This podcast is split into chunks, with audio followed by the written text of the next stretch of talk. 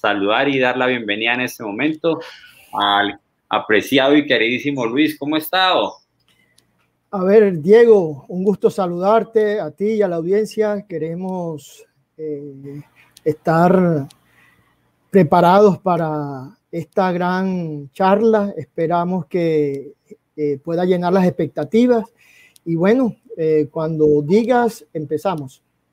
Bueno, eh, Luis, pero por aquí nos estaba saludando Juan Rivera. Yo quiero saber si es hermano. Sí, es mi hermano menor. Nosotros somos cuatro varones. Él es el último de la camada. Así es. Y bueno, Juan, esto, Luis, cuéntenos, está ubicado en Valledupar, ¿verdad? Sí, eh, me encuentro en la ciudad de Valledupar, eh, capital mundial de la música vallenata. Eh, tenemos un predio que está en la ciudad de Agustín, en corregimiento de Agustín Codazzi, y pues estamos muy felices de estar aquí con ustedes. Bueno, eh, Luis, entonces así, ah, ustedes, los que no son de Colombia, bueno, Valledupar es la capital, ya digo, capital mundial del vallenato, eh, que eh, esperamos que se pueda volver a hacer el, el, el, festival, ¿no? Sí, sí, esperemos que esto pase y vamos a ver, con el favor de Dios, pronto esto pasará. Así es, bueno, también tenemos por aquí a nuestro amigo es Yerly López, Finca El Burro, gran amigo de hace muchos años, un amigo regenerativo con su finca El Burro, finca que, asesora don Rodrigo Gaviria y don Yerly fue el que metió a toda su familia en este tema regenerativo, así que un saludo para él y para su marca Ellison, Moda, allí en Bogotá. Entonces, gracias Yerly por acompañarnos. Tenemos a don José Ramón Cosio. Ah, don José nos está saludando, Luis. Hola José, un gusto. Gracias, hermano. Oiga, también tenemos un amigo brasileiro que se llama Alexandre Ataides. Toca también invitarlo. Tiene, tiene, usted sabe que manejan allá en Brasil, ¿no? Pero el hombre con su, con su Nelore lo hace muy bien. Perfecto. Tenemos a Alexis Arias desde Loja, Ecuador. Tenemos a, a, nuestro tocayo Diego Vélez de Las Nubes. Eh, recuerden que Diego estuvo acá con todo el tema de,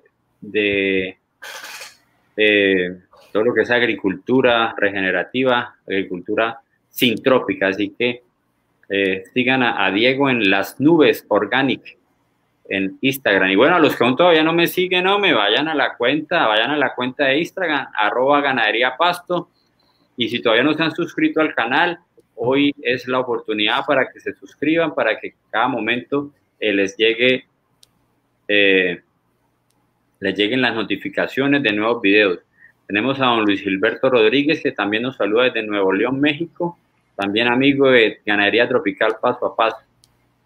Tenemos también a Fabián Alonso Pico, que dice que el festival este año es en octubre. Bueno, yo no sabía. ¿Será que sí o será que no? Sí, sí, sí. Está programado para octubre. Pero normalmente es en octubre, ¿no? No, no, es eh, a finales de abril, pero pues la idea era hacer nuevamente la primera fiesta como un piloto de presencial, una gran fiesta presencial, pero desafortunadamente con el Delta parece que se va replanteando. Sí, no, eso, la seguridad ante todo, ¿no? Sí, sí, señor, sí es. Bueno, cuando podamos, ahora sí ya tengo un montón de amigos en Valledupar, ahora sí me va a tocar ir a, por primera vez ir a conocer un festival, hombre. Claro que sí. A mis, oiga, a mis 40 años ir a por primera vez a un, a un festival de allí en Valledupar. Bueno, entremos en materia. A todos, muchísimas gracias. Por último, saludar a Temis Argüello, nuestro querido amigo. Ay, por ahí se nos estaba, se nos estaba olvidando nuestro amigo Toto García, Jorge Humberto, bienvenido. Y por último, Molinagro, Jorge Luis Molina, amigo también especial de Valledupar, gracias por acompañarnos. Y a todos, muchísimas gracias. Bueno, Luis, vamos a empezar, pero antes, bueno, ¿usted cómo llegó a la ganadería regenerativa, al PRB, a lo que usted está manejando en su finca? ¿Hace cuánto? ¿Usted hace cuánto es ganadero, mejor dicho? Bueno, yo eh, mi papá nos dejó una herencia de una finca. Eh, no sé si recuerdas que el señor eh, Joaquín Camargo en algún momento trajo a Valledupar a Luis Carlos Piñeiro. Y aunque no tuve la oportunidad de ir, sí me llamaron mucho o me llamó mucho la atención eh, lo que es el PRB. Inclusive estuve, mientras, mientras trabajaba en una mina, estuve haciendo divisiones, pero desafortunadamente la finca es eh, muy cerca a la ciudad de Valledupar y todo el alambre eh, me lo robaron. Entonces, hasta ahí llegó el PRB. Bueno, pero eso hace cuánto? ¿Hace qué? ¿Eso fue hace qué? ¿Como unos 10 años, 12 años? No, hace como 20 años. oh, ya. Sí, sí, sí. Bueno, y, a partir de ahí, ¿qué volvió a hacer entonces? ¿Le robaron el alambre y qué pasó? Bueno, eh, a partir de ahí, pues hubo una desmotivación y lo que hicimos fue eh, esperar que Dios eh, me permitiera una bendición de adquirir una muy buena tierra en Codazzi, que es la que, con la que vamos a plantear la productividad en el día de hoy. Y pues vine a reforzar lo que no, lo que había hace 20 años más o menos eh, estaba de acuerdo con sus planteamientos, eh, simplemente que evolucionó un poco y pues en eso es que estamos, en la evolución y la perfección del sistema. Bueno, eh, listo, Luis. Bueno, muchísimas gracias por acompañarnos, porque sé que eres un juicioso con los datos y, y la gente quiere datos, la gente está ávida de datos y yo sé que que tú también eres, eres, eres muy juicioso con ese tema, así que bienvenido y muchísimas gracias. Y bueno, podemos ir poniendo la presentación y mientras tanto yo aquí saludo a, a don Carlos Silva Humada desde Colina, México, a don Daniel López Duque que nos está saludando también. Muy buenas tardes, don Daniel López. Bueno, no sé si este Daniel López es el papá de, de Yerly. Tomo un saludo si es él, o si no es él, pues también. Y bueno, aquí nos vamos con la presentación. Muchísimas gracias, Luis. Eh, la primera dice productividad. sí, señor. Esa es la primera. Listo, bueno. Página. Adelante, Luis. Muchísimas gracias. Bueno, ante todo, muchísimas gracias, Diego, por esta oportunidad, donde vamos a plantear lo que es la productividad en el trópico bajo. Y para ello necesitamos definir qué es productividad. Podemos mencionar que la forma más sencilla de hacerlo es que es la capacidad de hacer más cosas o tareas en menos tiempo. ¿Sí? Y el objetivo principal de la productividad es medir, ojo con esa palabra, medir la eficiencia de producción por cada factor o recurso utilizado. Y ahí ustedes ven que eh, se menciona la eficiencia. Eficiencia es obtener el mejor o máximo rendimiento utilizado, utilizando un mínimo de recursos. Vamos a hacer un ejemplo muy fácil donde vamos a tener dos empresas, donde dice que la empresa A produce 30 zapatos en una hora y la empresa B produce 40 zapatos en una hora. Podemos definir ahí, viendo que la A 30 zapatos por hora y la B 40 zapatos por hora, que la B es más productiva porque la cantidad de bienes producidos en, eh, en un mismo periodo de tiempo es mayor. Así de sencillo es la palabra productividad. Cuando nosotros, eh, la productividad viene siendo un indicador fundamental para saber si nuestra empresa está haciendo bien las cosas. Porque el objetivo básico es que los ingresos sean mayores que los gastos. Y ahí es donde viene la pregunta, ¿cómo hago para que mi empresa sea más productiva? Ese es el, planteamiento que todos nos hacemos seguramente y pues la respuesta eh, se basa en varios ingredientes. Está el conocimiento, está la organización, ojo con esa palabra, organización y planificación, está la innovación y la eficiencia en las actividades, que éstas sean flexibles y que tengamos la capacidad de adaptarnos. Entonces vamos eh, con el conocimiento. Ustedes saben que el conocimiento eh, se adquiere a través de la capacidad que tiene el ser humano de identificar, observar y analizar los hechos y la información que le rodea. Es importante conocer qué es lo que estamos, eh, todo lo que tenga que ver con nuestra empresa, cuáles son sus actividades, cuáles son sus los procesos. Ojalá lo más detalladamente eh, posible para así obtener una información que va a ser vital para lograr un mayor y eficiente desempeño. Como estamos hablando de la, eh, del sistema de la empresa ganadera, Dentro del sistema ganadero sostenible y amigable con el medio ambiente, encontramos a cinco protagonistas que tienen una interacción que son el suelo, el pasto, el animal, el agua y el hombre. Estos cinco protagonistas de nuestro sistema ganadero lo vamos a definir Y vamos donde inicia todo, el suelo. El suelo proporciona nutrientes, agua y minerales para las plantas y los animales y los las plantas y los árboles. Almacena carbono y es el hogar de miles de millones de insectos, de pequeños animales, de bacterias y de muchos otros microorganismos. Pero las malas prácticas como la labranza mecanizada, el uso excesivo de fertilizantes, de herbicidas, pesticidas y las quemas agotan los nutrientes del suelo más rápido de lo que son capaces de formarse, lo que poco a poco lleva a degradar el suelo. Encontramos el pasto muy importante. Hay que comerlo y dejarlo descansar.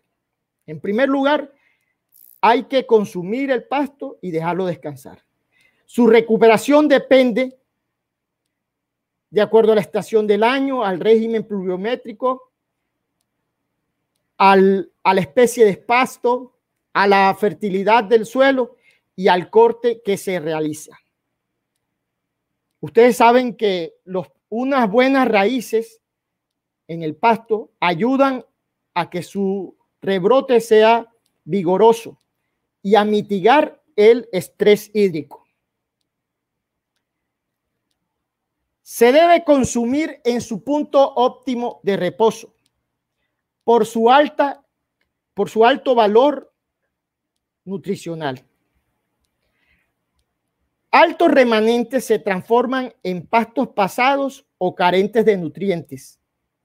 Y estos representan una pérdida en los indicadores productivos como son la ganancia de peso, el intervalo de entrepartos, la producción de leche, etcétera. Y aquí yo quiero hablar un poquito del, del valor nutricional del pasto versus, la producción.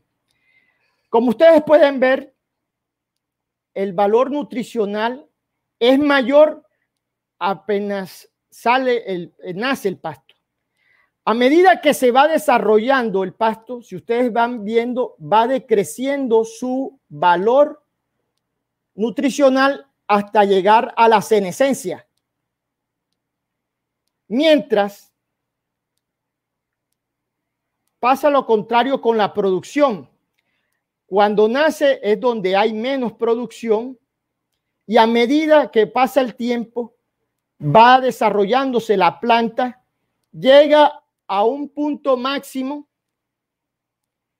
y vuelve a decaer en la producción, ¿sí? Me llama mucho la atención esto que ya eh, se llama la campana de Gauss, que es una representación gráfica de una distribución estadística vinculada a una variable que en este caso es la producción. Se llama campana de Gauss porque forma especie de campana. Y nosotros lo podemos eh, utilizar en el común, por decirle, cuando el hombre eh, o, un deportista, digámoslo así, un deportista inicia y a medida que va entrenando, entrenando, va subiendo su rendimiento. Pero llega un momento por la edad y por otros factores que llega al tope y luego vuelve a descender. Y así le pasa por decirle a la vida. Cuando nosotros somos bebés, empezamos a gatear, empezamos a caminar, empezamos a desarrollarnos intelectualmente. Llega un momento en que nosotros producimos al tope y luego volvemos a decaer. Entonces la campana esta de Gauss es muy importante en la vida cotidiana, pero en este caso estamos hablando del el pasto. Nuevamente les digo, es muy importante que tengan esto en cuenta porque regularmente aquí en esta parte es donde los ganaderos de manejo eh, continuo eh, se encuentran. Y esto hace que no se desarrollen las, eh, las raíces, a pesar de que ellos tienen altos rendimientos en los pesos, pero a largo plazo esto va a generar una pérdida del pasto y por lo tanto van a salir otras especies de pronto no deseadas. Lo interesante aquí es que nosotros tengamos que aprender a, aprender a estar en este, en este periodo que le llamamos el, el punto óptimo de reposo o el punto óptimo de consumo, el punto óptimo de pastoreo. Este es el que tenemos que estar atentos porque aquí está la clave de todo. Esta es la clave de todo. Y quiero, eh, es muy importante que no nos excedamos, porque muchos apuestan a la, a la producción, pero no cumple los requerimientos del animal. Ya si ustedes ven ya en este periodo, miren cómo el valor nutricional se pierde. Entonces, aquí está la clave, la clave de todo. Continuamos, por favor.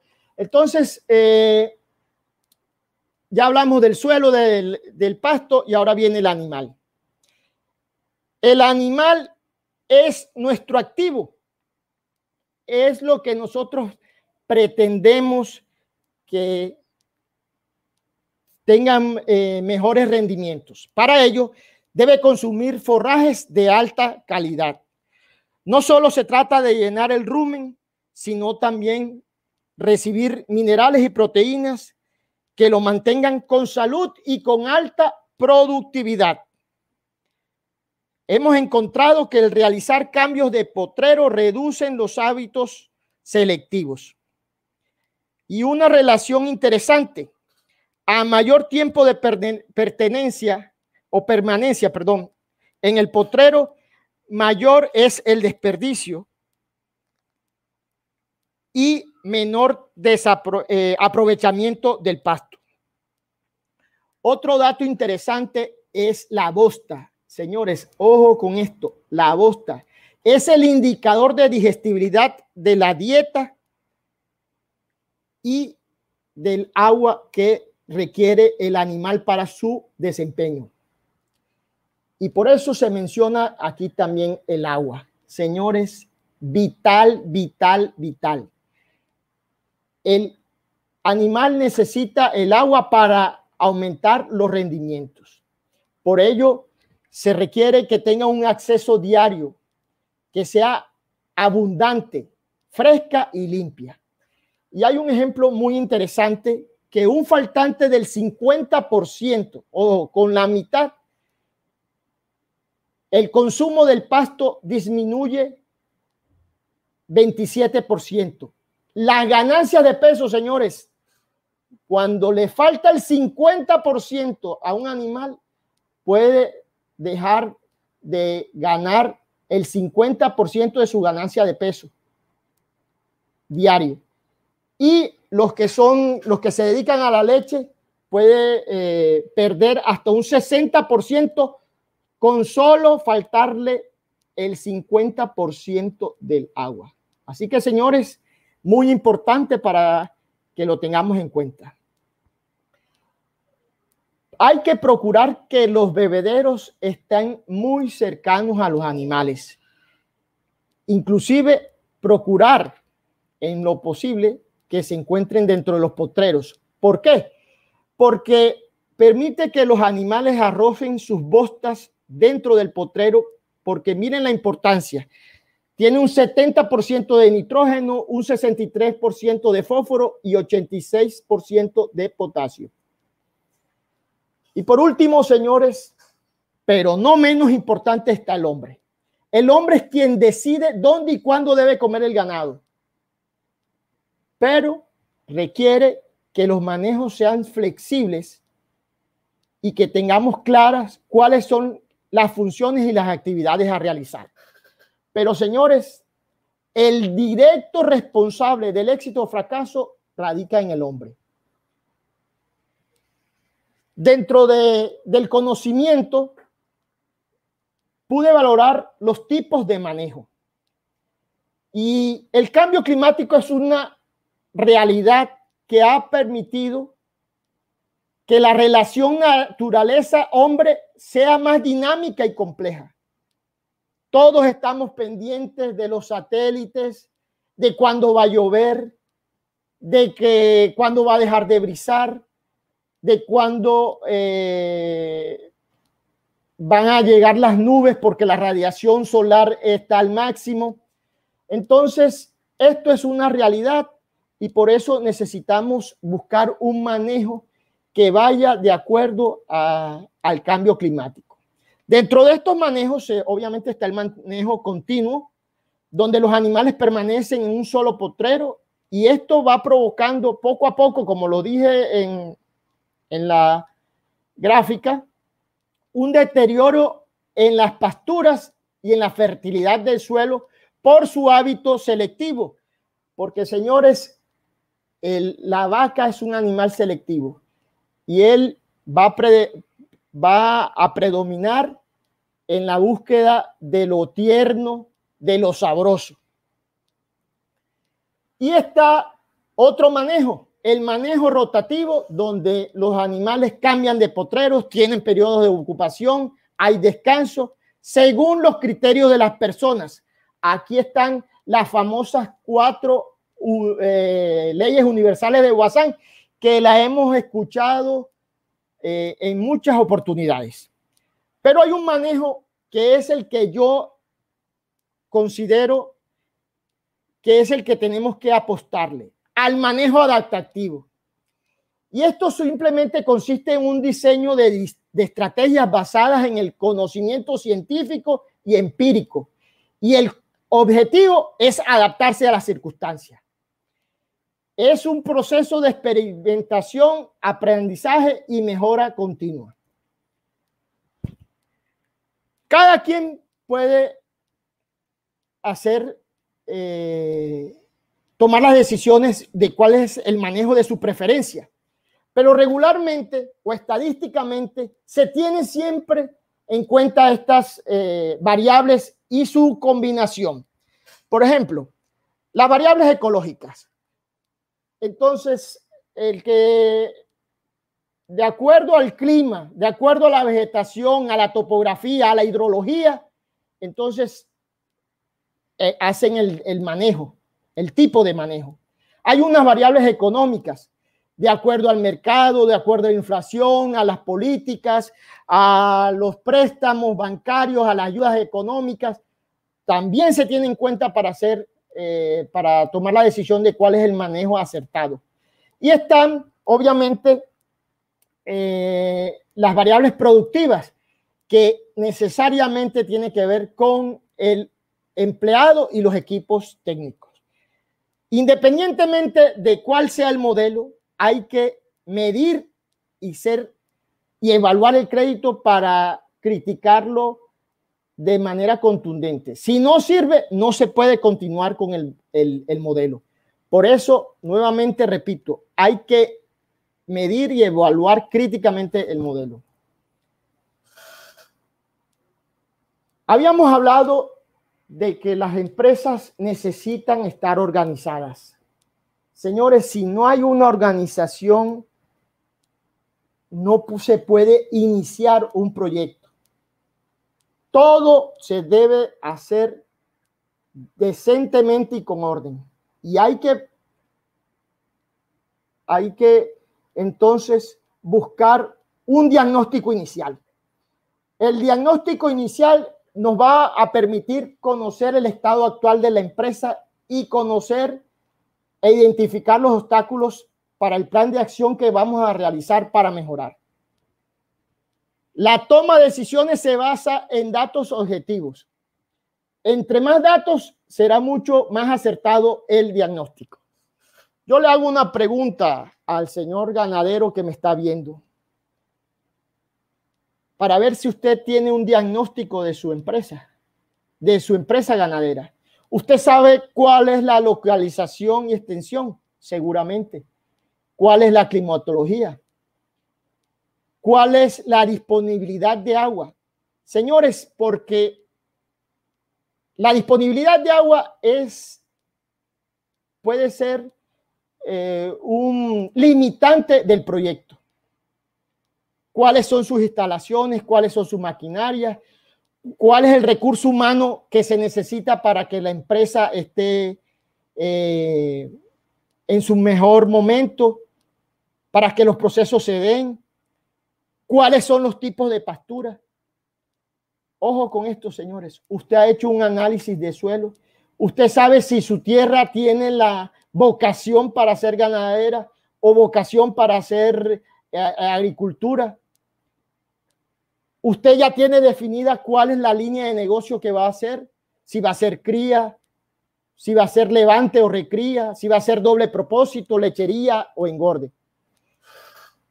Usted conoce cuál es el, todos los procedimientos que se hacen allá, cuál es el presupuesto, en fin, todo eso nos indica cómo, cuál eh, eh, cómo empezar a organizar nuestra empresa.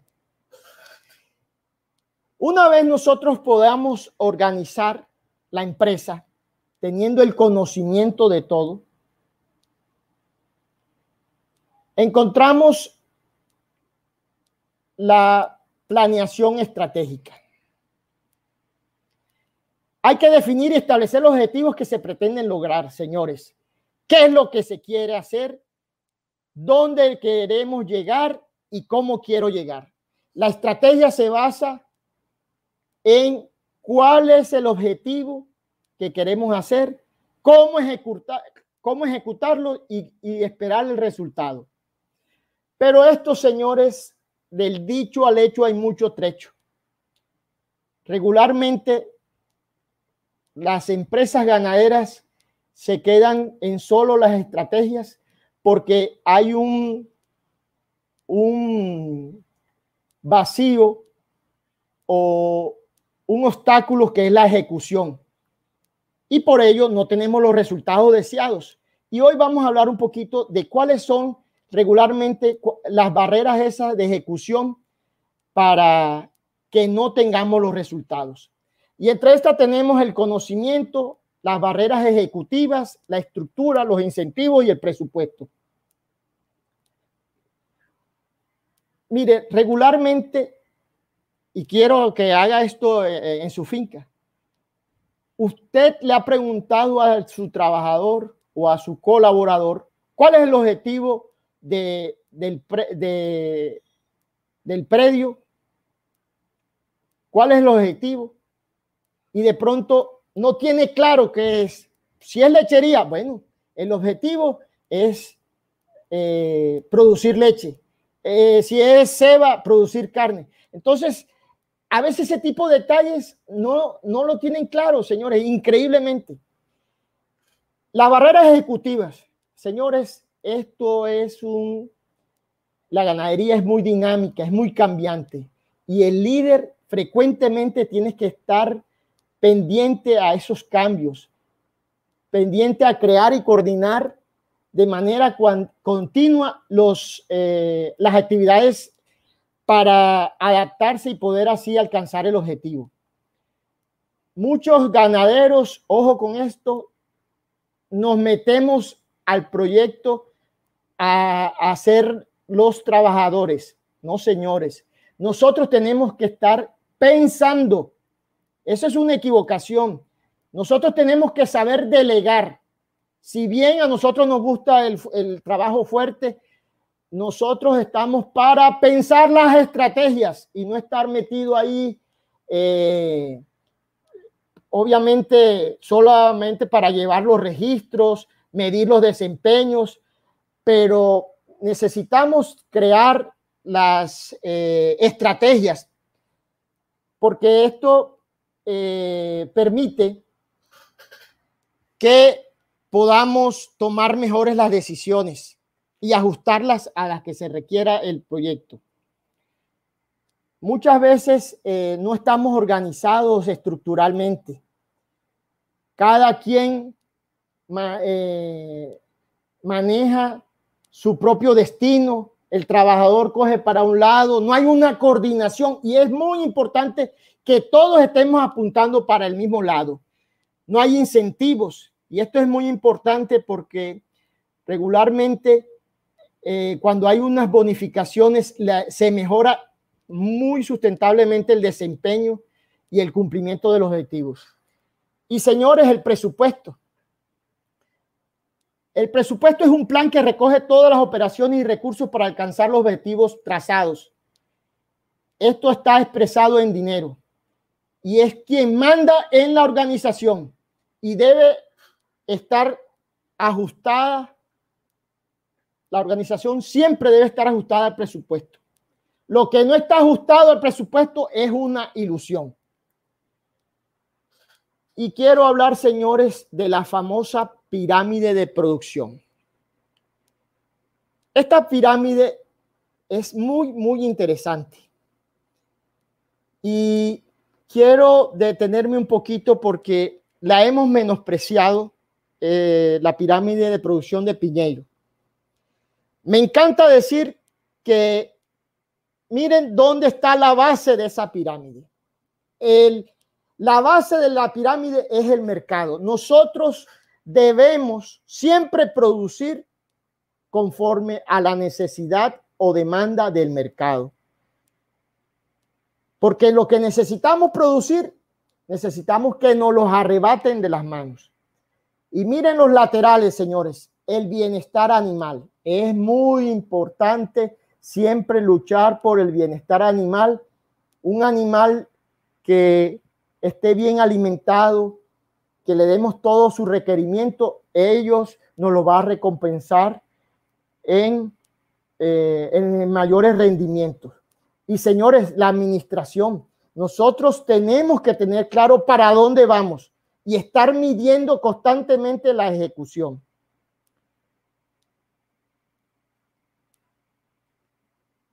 Y vamos a hablar del primer peldaño, señores, la sanidad. Hoy Muchos discutían que la sanidad eh, la teníamos menospreciada. Y el ser humano en el día de hoy se ha dado cuenta que la salud es lo primero. Después todo lo demás. Y es muy interesante que nosotros tengamos en cuenta que el suelo y los animales han sufrido durante muchísimos años las consecuencias de malos manejos. ¿Sí? Y por eso nosotros tenemos que tomar acciones para revertir esos daños a través de las buenas prácticas regenerativas. En el segundo está El, la alimentación, señores, en el segundo peldaño, la alimentación. Recuerde que lo más barato, lo más económico es producir el pasto. Y en nuestra empresa ganadera, la leche y la carne logran su mejor calidad nutricional es a través del pasto.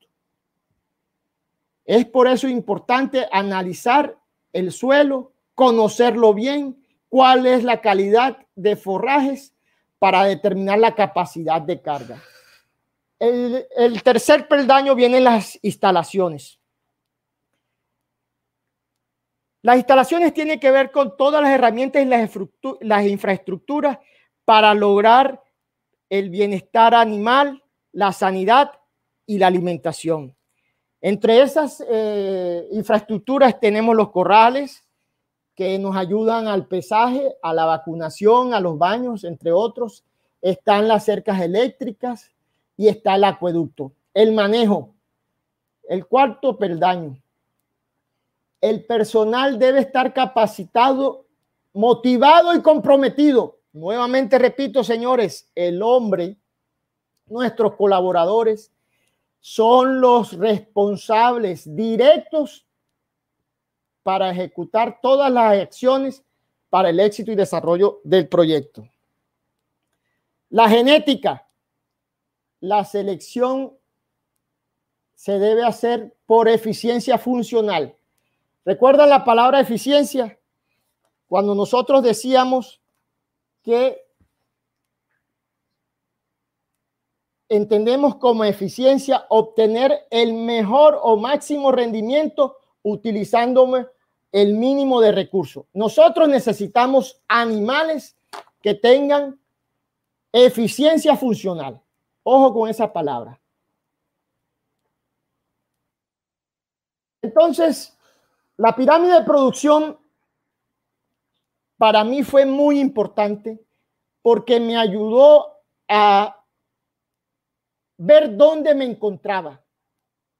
Obviamente, la sanidad permitió que pues, los animales y identificar eh, cuáles eran los faltantes que tenía el suelo, me ayudó a, los faltantes que requerían los animales para tener una mayor sanidad. Me ayudó a identificar qué se requería en lo que es la alimentación, medir las instalaciones y, por supuesto, escoger el manejo. Entonces vamos ya a lo que es palo negro. Como les dije inicialmente, para un diagnóstico necesitamos conocer muchas cosas, por ejemplo, la temperatura, la precipitación, cuáles eh, las horas solares, la velocidad del viento. Todo eso es muy interesante conocerlo a la hora de hacer el proyecto, porque nosotros necesitamos, les repito, entre más información, vamos a, tener mejores estrategias para hacer funcionar el proyecto. Estamos ubicados a 25,5 kilómetros de el perímetro del casco urbano de Codazzi. La extensión son 208 hectáreas y estamos en el trópico bajo, que es la charla de hoy, a 62 metros sobre el nivel del mar. El diagnóstico que nosotros tuvimos, ojo, lo que se escribió en ese cuadro, siempre que vaya a escribir en el diagnóstico, eso debe estar sustentado. A favor encontramos que eh, ya eh, teníamos una muy buena referencia de la Tierra. La Tierra ha tenido eh, siempre un dueño. Vimos que a favor teníamos que podíamos producir inmediatamente, que la zona era de alta pluviosidad, que había buenas pasturas, que habían buenas instalaciones entre estas encontramos, eh, tenía impulsor eléctrico, tenía cerca convencional en buen estado, tenía un pozo artesiano, tenía hidrosilo, todo eso teníamos a, favor para el diagnóstico real. Y teníamos en contra que las fincas, como todo negocio, requieren una inversión alta, pero la rentabilidad es baja, señores. El mercado de las tierras es muy fluctuante. La edad, eh, la edad, eh, nosotros es, eh, por menos yo tengo 48 años, ya ve, ya estamos en la edad donde queremos y buscamos es la paz. Entonces, imagínense meternos a, lo que tiene, tenga que ver con personal. Entonces, eso requiere dejar la zona de confort. Encontramos potreros sin sombras. Eh, la finca eh, tiene difícil, difícil vías de acceso y degradación del suelo. Señores, ahí está la degradación, la compactación que ven ahí. De las 208 hectáreas, aproximadamente 50 señores estaban en ese estado. Ese diagnóstico, obviamente, era real. Era lo que había. Entonces, Palo Negro necesitaba un diseño de un plan estratégico. El plan estratégico que se utilizó fue el levante o la recría de terneras. Entonces, el objetivo que se trazó para Palo Negro es las terneras, volverlas novillas, recuerdan lo del mercado, las terneras, convertirlas en novillas y de ahí comercializarlas. Esto es prácticamente una ceba de carne, pero en, forma femenina. Y esta es la, la, la productividad. Producir carne en el menor tiempo posible. Para ello se me asignó la dirección del proyecto. Buscamos que inicialmente estos eh, se manejaran a través de dos operadores y un presupuesto aproximadamente de 800 dólares mensuales. Y la orden fue clara de esta, esta empresa es en compañía de un amigo, un hermano eh, donde la invertimos 50 y 50. Y esto fue una orden. Hay que utilizar lo que se tiene. Entonces, lo primero que se hizo fue el levantamiento del predio. El predio contaba con 15 potreros, como se ve en la pantalla, donde en vez de colocarle nombre y bautizarlo, lo que coloqué fue la identificación por números. Entonces, eh, la manera que yo consideré más fácil de asignarlo fue así. 1, 2, 3, 4 y así sucesivamente. 6, 7, 8, 9, 10, 11, 12, 13, 14 y 15. Estos 15 potreros son los que se encontraron en el predio. Este levantamiento fue hecho por Google Earth. Esto fue hecho por mi persona. Entonces, se escogió el manejo, un manejo adaptativo, un manejo adaptativo Boazán, donde nosotros tengamos que adaptar a nuestras necesidades el proyecto. Como ustedes observarán, yo no tengo callejones, ¿sí? Eso se definió. No se va a utilizar callejones. Y lo que hicimos es que estos 15 potreros tenían tres líneas de corriente. Lo que empezamos fue hacer, empezar a hacer divisiones. Recuerdo yo que se empezó con 44 divisiones. ¿Cómo se empezaron? Se empezó a utilizar un solo pelo o un solo alambre y siempre fue eh, eh, este que, por decirle, vamos a colocar este ejemplo, este tiene 11.4 hectáreas. Este es el, potrero 1, ¿sí lo ven? 11.4 11.4 hectáreas. Entonces, lo primero que se hizo fue dividirlo de esta manera. Así.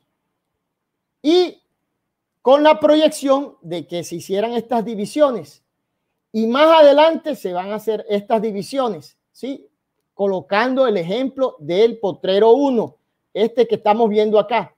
Entonces, lo que quiero decirles es que, señores, hay que hacer, por lo menos en mi caso, tuve la necesidad que hacer el proyecto por etapas, por etapas. Señores, porque una finca se lleva la plata del mundo. Si yo quiero invertir mil millones de pesos en esta finca, mil millones de pesos eh, se los traga. Entonces, la idea es planificar, ir haciendo las cosas por etapas. Por eso dije que la primera etapa de 15 pasamos a 44 porteros. Como a los ocho meses ya teníamos 76 eh, potreros. Actualmente tenemos 90 potreros y proyectando tenemos eh, proyectados 164 potreros. Aquí están más o menos las áreas. Le repito el ejemplo del potrero 1, tiene 11,4 hectáreas, cuatro divisiones actualmente de 2,85. En un futuro aspiramos a tener ocho divisiones de 1,43, de 1 hectárea y 43 metros cuadrados. Para mí este es el número ideal, 164.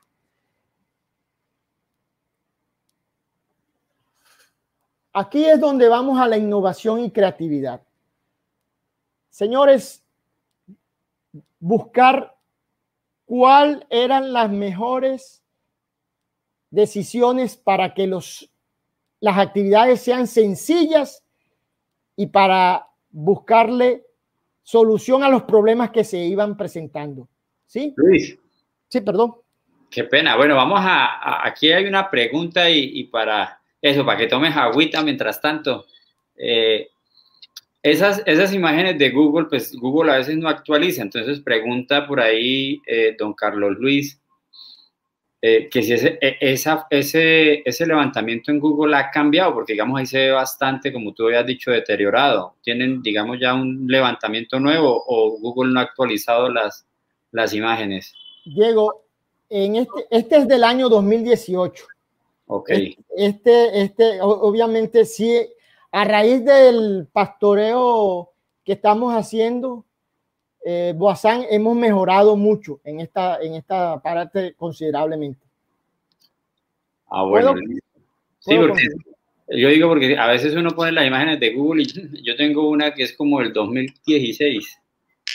Sí, sí, estamos de acuerdo. Esta es, digámoslo, la, la del 2018, cuando estábamos haciendo las proyecciones, ¿sí? Que, que, que, en ese tiempo tú la miraste, que posiblemente sea más vieja del 2018, ¿no? Exactamente, exactamente. Pero lo que quiero que la gente analice es que siempre se proyectó hacer las divisiones de tal forma que en el futuro yo pudiese hacer más eh, potreros, más divisiones. Y eso es lo que vengo a decir acá. Listo.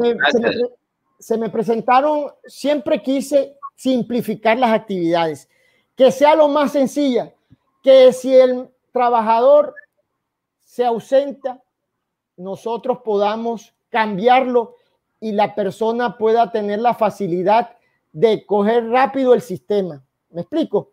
Entonces, eh, por eso optamos por cercas fijas. Hasta ahí estamos, Diego. ¿Se escucha bien? Sí, excelente. Adelante. Entonces, esas son las cosas que ustedes tienen que mirar no, como dice eh, la parte holística, no mirar el árbol, sino mirar el bosque, señores. Entonces, empezar a preguntarse qué pasaría si un colaborador abandona el cargo. Entonces, yo, que no se me forma un quilombo, como dicen los argentinos, los paraguayos en la parte sur, o un desorden. Entonces, yo opté por la la, las cercas fijas, ¿sí? Y ojo con esto, simplificar las actividades, señores, eso va a ayudar mucho, mucho para la productividad. Entonces yo puedo resumir que yo manejo todos los días cuatro, las cuatro C. Control de red hidráulica, control del sistema de cerca eléctrica, control del ganado y control del potrero. Todos los días a mi encargado, que por cierto lo estoy estrenando, le tengo ese control, como dice Diomedes, diario, todos los días. Entonces, ¿qué de la red hidráulica, qué podemos decir? Se decidió por costos mantener las mangueras por fuera. Como ustedes miraron en el, en el gráfico, hay una red madre que es la que estaba, eh, la ven aquí naranja, ¿se ve Diego? Bueno, eh, esta es la red hidráulica. Esta red tiene de dos pulgadas. Sí se ve, sí se ve, perdón. Entonces, la idea es utilizar esta red madre y opté porque los animales depositaran sus bostas en sus potreros. Entonces, continuando, busqué bebederos móviles, ¿sí? Y estos están, eh, siempre se ubican en el sol para evitar la dominancia, señores. Siempre se procura que estén llenos antes del ingreso de los animales. Ojo con esto. Descubrimos que entre más temprano se hace el cambio, ellos menos van a consumir agua y por eso le da un tiempecito al trabajador del llenado de los bebederos o muy tarde, porque ya se supone que los, animales ya han bebido agua. Entonces no hay esa eh, aglomeración de los animales en el momento de ingresar cuando eh, el bebedero aún está por llenarse. Ojo con este concepto. Siempre lo ubico en la cruz. Cuando yo hablo de la cruz, eh, no sé, ¿recuerdan el potrero 1? Vamos a, buscarlo acá. Esta es la cruz, ¿sí lo ven? Esta es la cruz del potrero 1. Entonces siempre tratamos de ubicar el potrero en la cruz, cerca de la cruz, en la mitad de un, de, un potrero con la mitad del otro. De tal forma que se consuma el, el 1, enseguida pasa al 2. Se levanta el alambre, como vamos a ver más adelante, y pasa al 2. Una vez acabe ese, ese, estos dos potreros, pasa a la cruz, a, la siguiente, a los siguientes potreros, el 3 y 4, y lo ubicamos ahí, la mitad en el 3 y la mitad del 4. Esa es una de las cosas que se aprendió para que rindiera más el, eh, y cumplir el objetivo de que los animales tengan siempre disponibilidad de agua. Todos los días, señores, pregunto por el estado del motor. El estado del motor, a mí lo, lo que me lleva a una emergencia para ir directamente a la finca es que le haga falta el agua a los animales. Yo tengo el agua como algo vital para la ganancia de pesos diarios. No, se no podemos darnos el lujo de que si queremos ser productivos, que los animales queden sin agua. Y por eso todos los días inicio, señores, el control por el, eh, por el agua. Todos los días pregunto por las fugas, pregunto cuánto demoró prendido el motor, cómo está el consumo de los animales, etcétera. La cerca eléctrica. El segundo ítem que yo siempre pregunto a mi encargado es la cerca eléctrica. Como dije, mencioné, Optamos por las cercas fijas. El alambre en su mayoría es eh, número 14. Se maneja un impulsor de 6 julios. Los postes, señores, dentro de las divisiones internas, las que nosotros tenemos están a cada 20 metros y se utiliza una horqueta o ahí tengo la figura de la Y. Simplemente se coge el, el pelo de alambre y se levanta y el animal pasa. Y aquí eh, vamos a, a simular que este es el, los pelos de alambre que maneja el potrero 1. Recuerden que el perimetral es de tres, de tres alambres. Nosotros encontramos importantísimo eh, que siempre esté energizado solo el superior. Cuando el animal ingresa, ahí sí, a través de unos puentes móviles, conecto el de arriba con el de abajo, dejando el de la mitad sin corriente. Pero siempre está, permanece energizado el de arriba. ¿Por qué se tomó esta decisión? Porque regularmente las cercas pierden mucha eficiencia al crecer el pasto y esto genera que se tengan que estar haciendo constantemente mantenimiento. Y por ello, cuando la cerca, el pelo de alambre está siempre arriba, permite darme tiempo para hacer otras actividades. Y una vez eh, ya esté tocando, ahí sí le hago el, el respectivo mantenimiento. Todos los días, señores, pregunto por el estado del impulsor. Este manejo es muy estricto de que los animales estén donde se les deposite. Y señores, en el caso de las novillas, en mi caso, necesito siempre estar pendiente de las cercas internas y los linderos, porque un animal que se meta ahí hace fiesta con esa cantidad de novillas. Entonces, lo que ustedes ven de negro es lo que siempre estoy preguntando. Siempre estoy preguntando el estado de la cerca, Señor, ¿cómo está? ¿Está limpia? ¿Está sucia? ¿Hay que hacerle mantenimiento? Y cada vez que salga el, animal de su respectivo eh, potrero, la orden es desinstalar la parte de abajo y desinstalar eh, la energía del potrero para darle mayor y mejor capacidad donde van a permanecer. Por eso es que yo hablo de los puentes que son móviles. Estos puentes, si ven, esto, esto es un puente, esto se, se quita y estos se quitan si no hay, eh, eh, eh, si es un potrero con cercas internas, porque los linderos siempre permanecen con energía. Todos los días, señores, hago el control del manejo del ganado. Yo inicié, tengo que confesar, inicié con un solo lote pero realmente eh, el desempeño fue muy, pero muy pobre. Y yo tengo que escuchar la experiencia de mi amigo, de mi hermano, de mi socio, y él me decía, aparta, aparta, que, él, que eso es lo que yo siempre he visto, que hay mayor rendimiento. Entonces yo al, al hacer la parte, empezaron a dispararse, porque estos señores, el ganado, eh, la palabra bullying viene de eso, de, de que los animales son dominantes y los grandes no dejan ni tomar agua a los pequeños y ustedes saben la pérdida de ganancia de peso que pasa por ellos.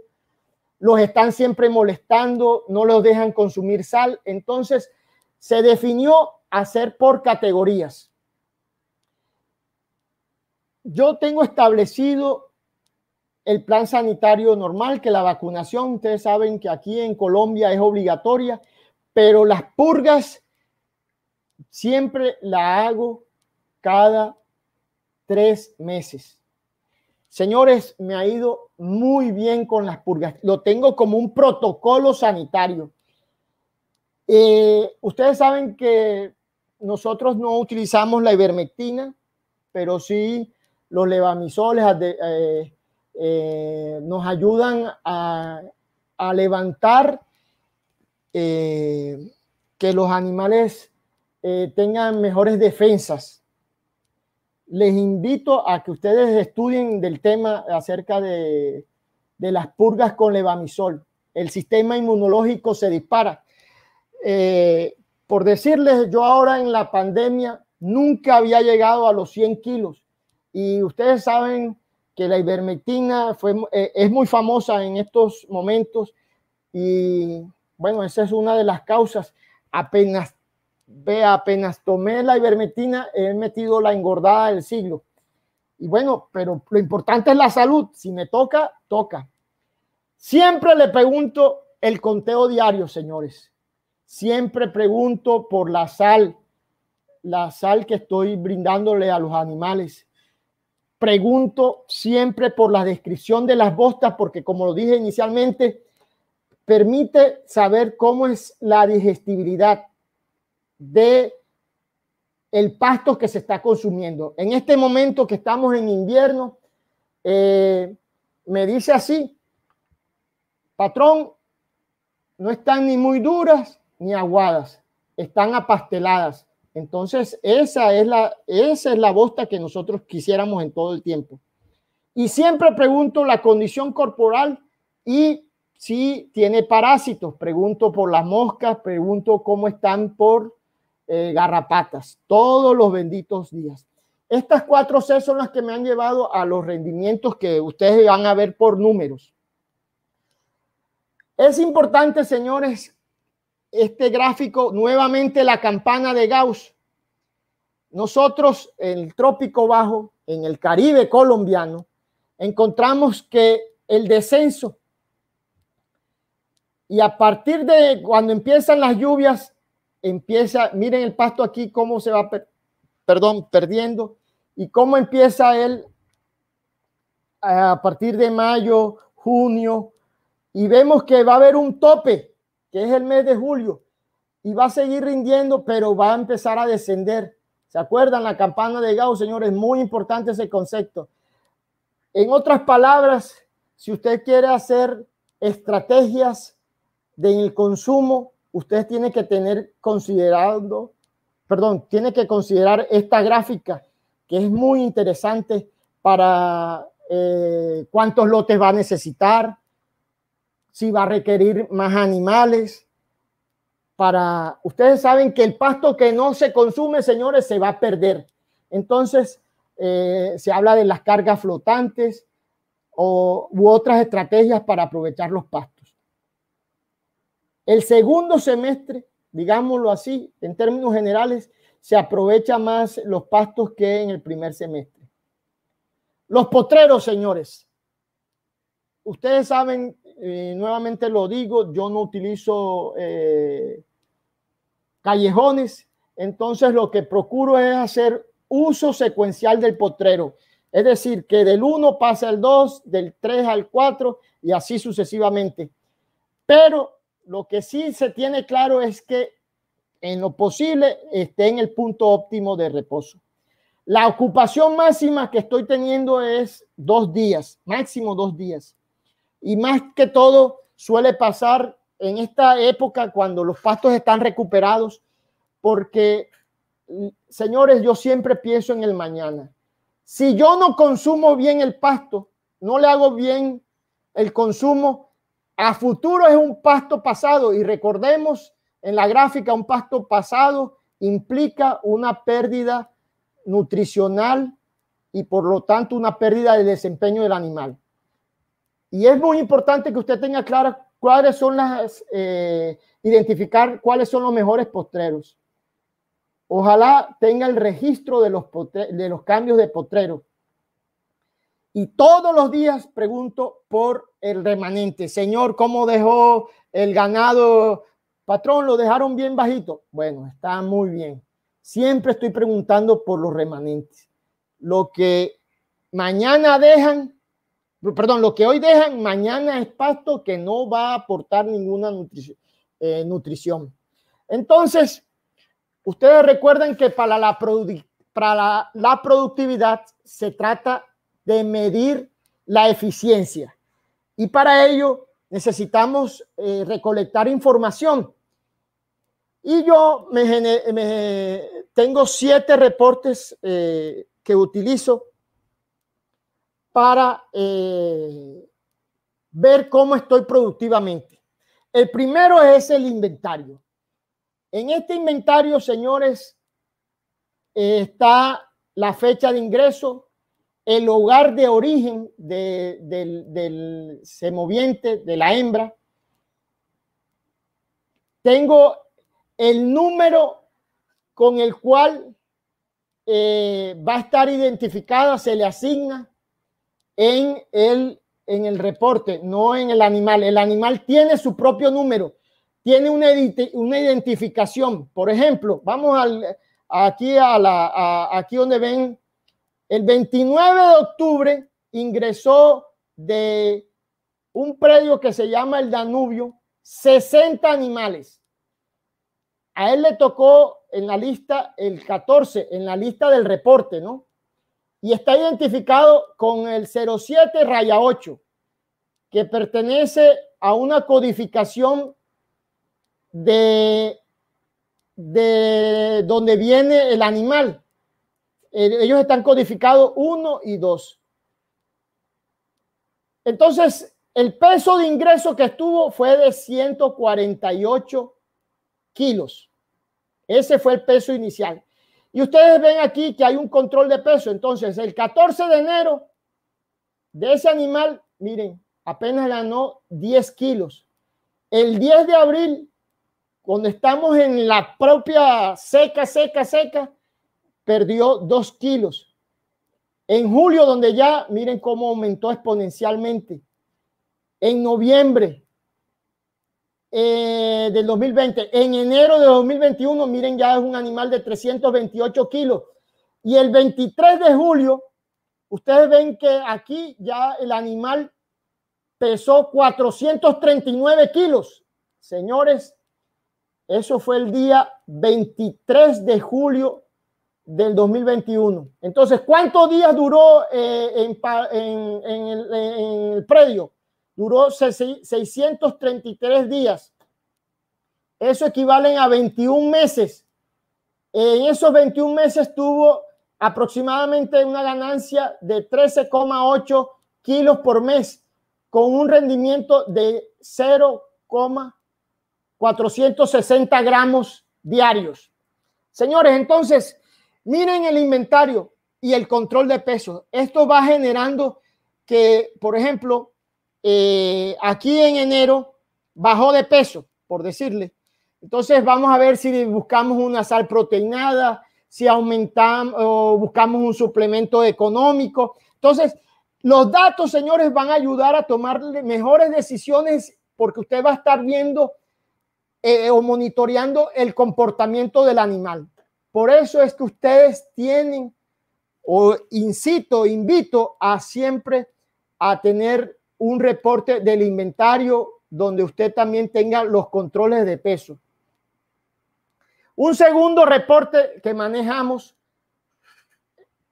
Este básicamente, nuevamente discúlpeme, es lo que mantiene todo el reporte.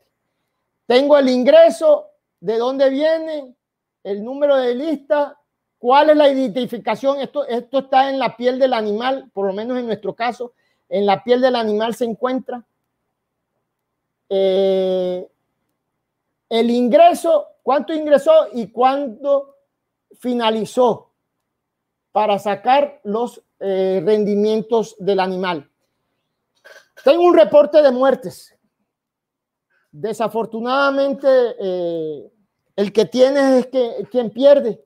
Y ahí, imagínense el totazo que recibí en el año 2018, empezando nosotros empezamos el 23 de abril del 2018 y el, miren, y en julio, en el día 10, hubo una fractura del animal. Vea, eso, eso es casi como morírsele a un pariente a uno. Desafortunadamente no manejaba bien las, las emociones y eso era, mejor dicho, me casi llorando porque a la larga estos, eh, estos animales que son en compañía tienen que reponerse, ¿sí?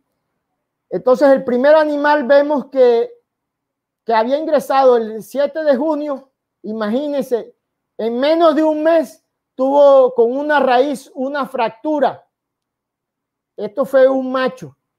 Eh, inicialmente nosotros no teníamos la cantidad de hembras, entonces eh, como queríamos explotarla inmediatamente, eh, entonces teníamos machos, un lote de machos y otro de hembras. El 5 de mayo, señores, fue esta muerte no, fue casi indeterminada, presentó una hinchazón el animal eh, dejó de respirar y bueno, imagínense. Ingresó el 5 de mayo y el 28 de julio falleció. El, eh, el 15 de septiembre, miren, siete animales, señores. No, esto fue un día majestuoso. Siete animales por un rayo. Eh, regularmente cuando los animales no tienen mucha eh, sombra en el potrero, se aglomeran en los, en la poquito, en los poquitos de los árboles y ahí es donde ustedes encuentran que si cae un rayo, la matazón es enorme. Había dicho que tengo muertes y salidas, así como ahí, este es un resumen de las muertes, presento una salida detallada este es un ejemplo de las primeras, eh, los primeros animales que salieron en Palonero. Fueron cuatro. Eh, ingresaron eh, con un promedio de,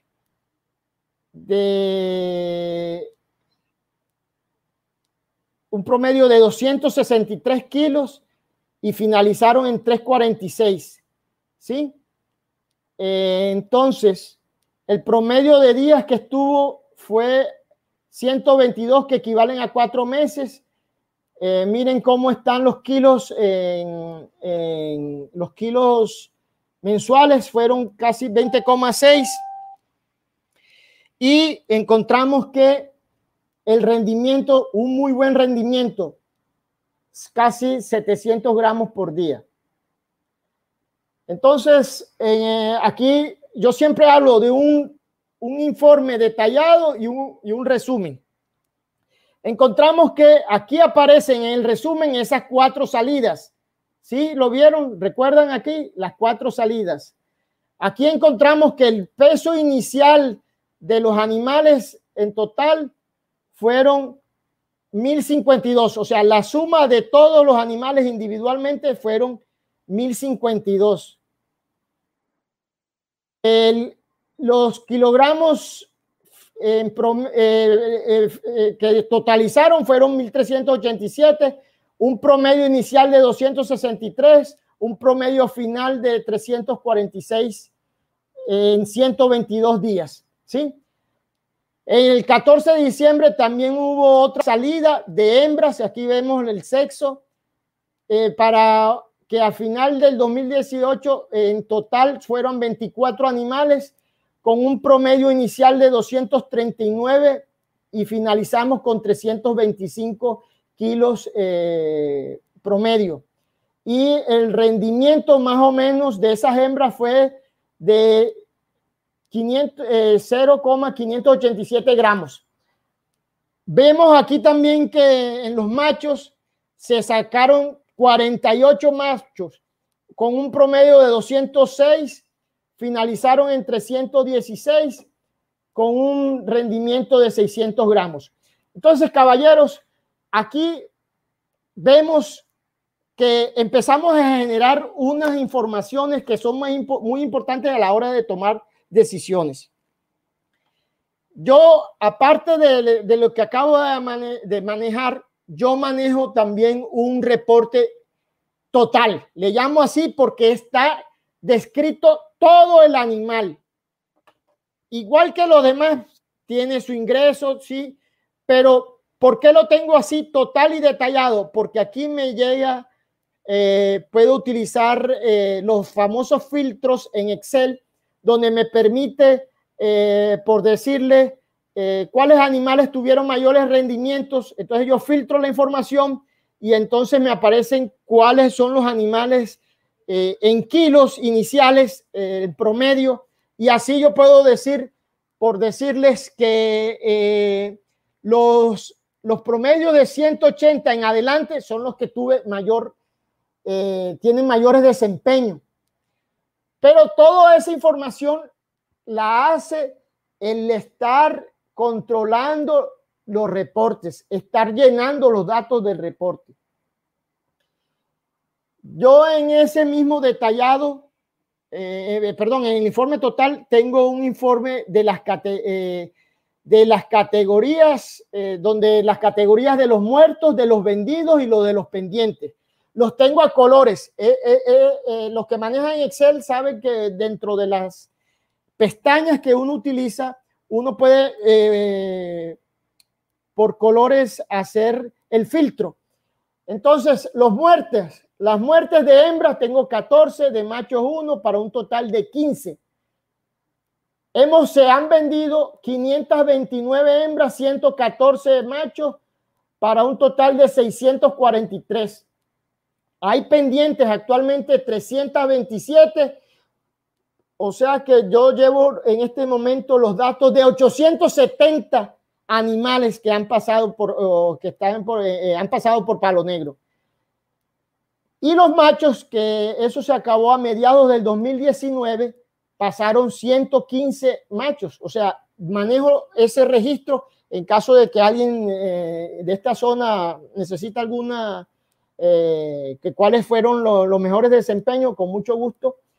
Y vemos que un total de 985 animales.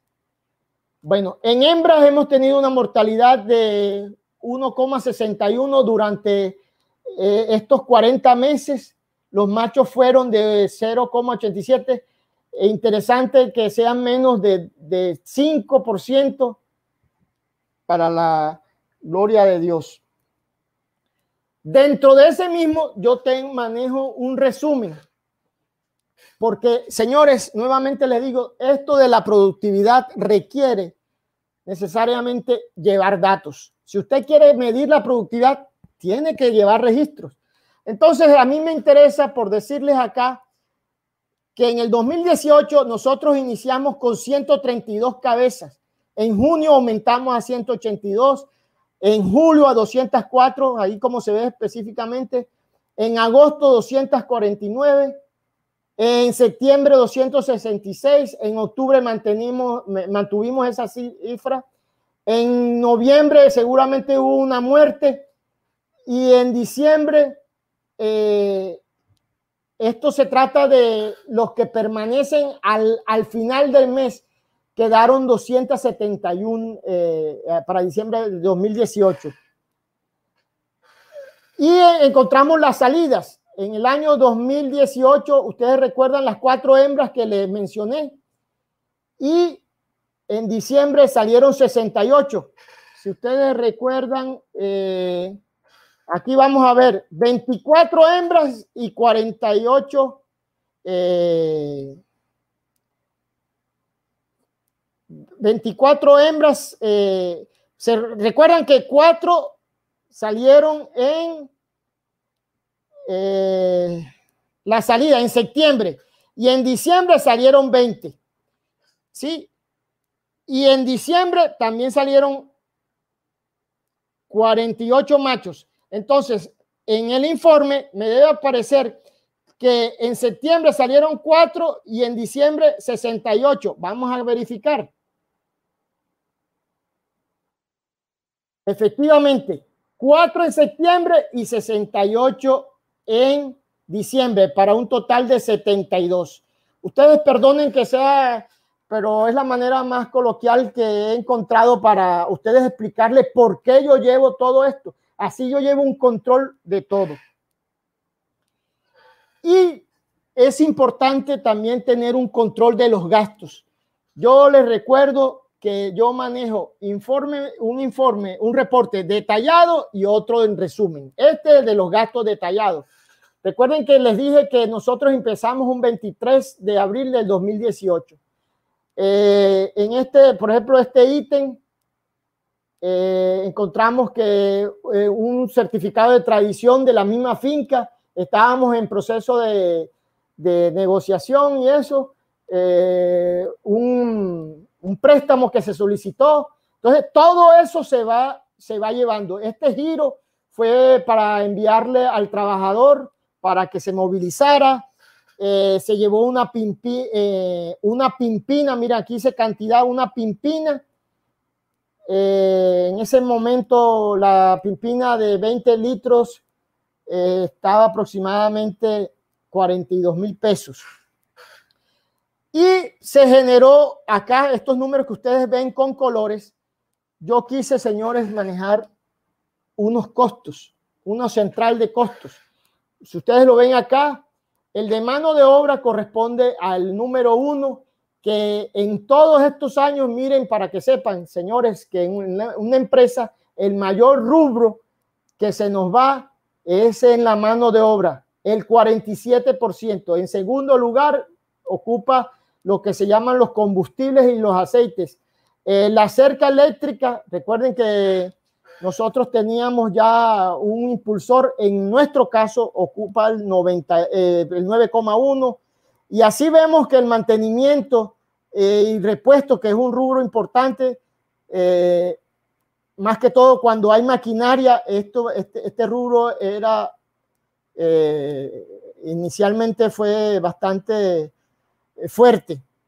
Las vacunas, los impuestos de la, del predio, eh, que por cierto no, no está actualizado, eh, los bebederos, eh, los arreglos para arreglar la casa, los vivientes, hay unas herramientas, otros costos que, por decirle, el giro ese que, que, que tuvo para, para, el señor que había que alistarlo la sal mineral y suplemento, todo lo que implica los corrales, el mantenimiento de los corrales, miren que es bajito porque eh, encontramos un corral hecho. Los postreros, como nosotros casi no usamos veneno, eh, solo toconeo, miren lo bajito, muy específico. entonces, vemos que esto hasta el momento, desde el 23 hasta la fecha, se han gastado 160 eh, millones para un 100%, ¿sí?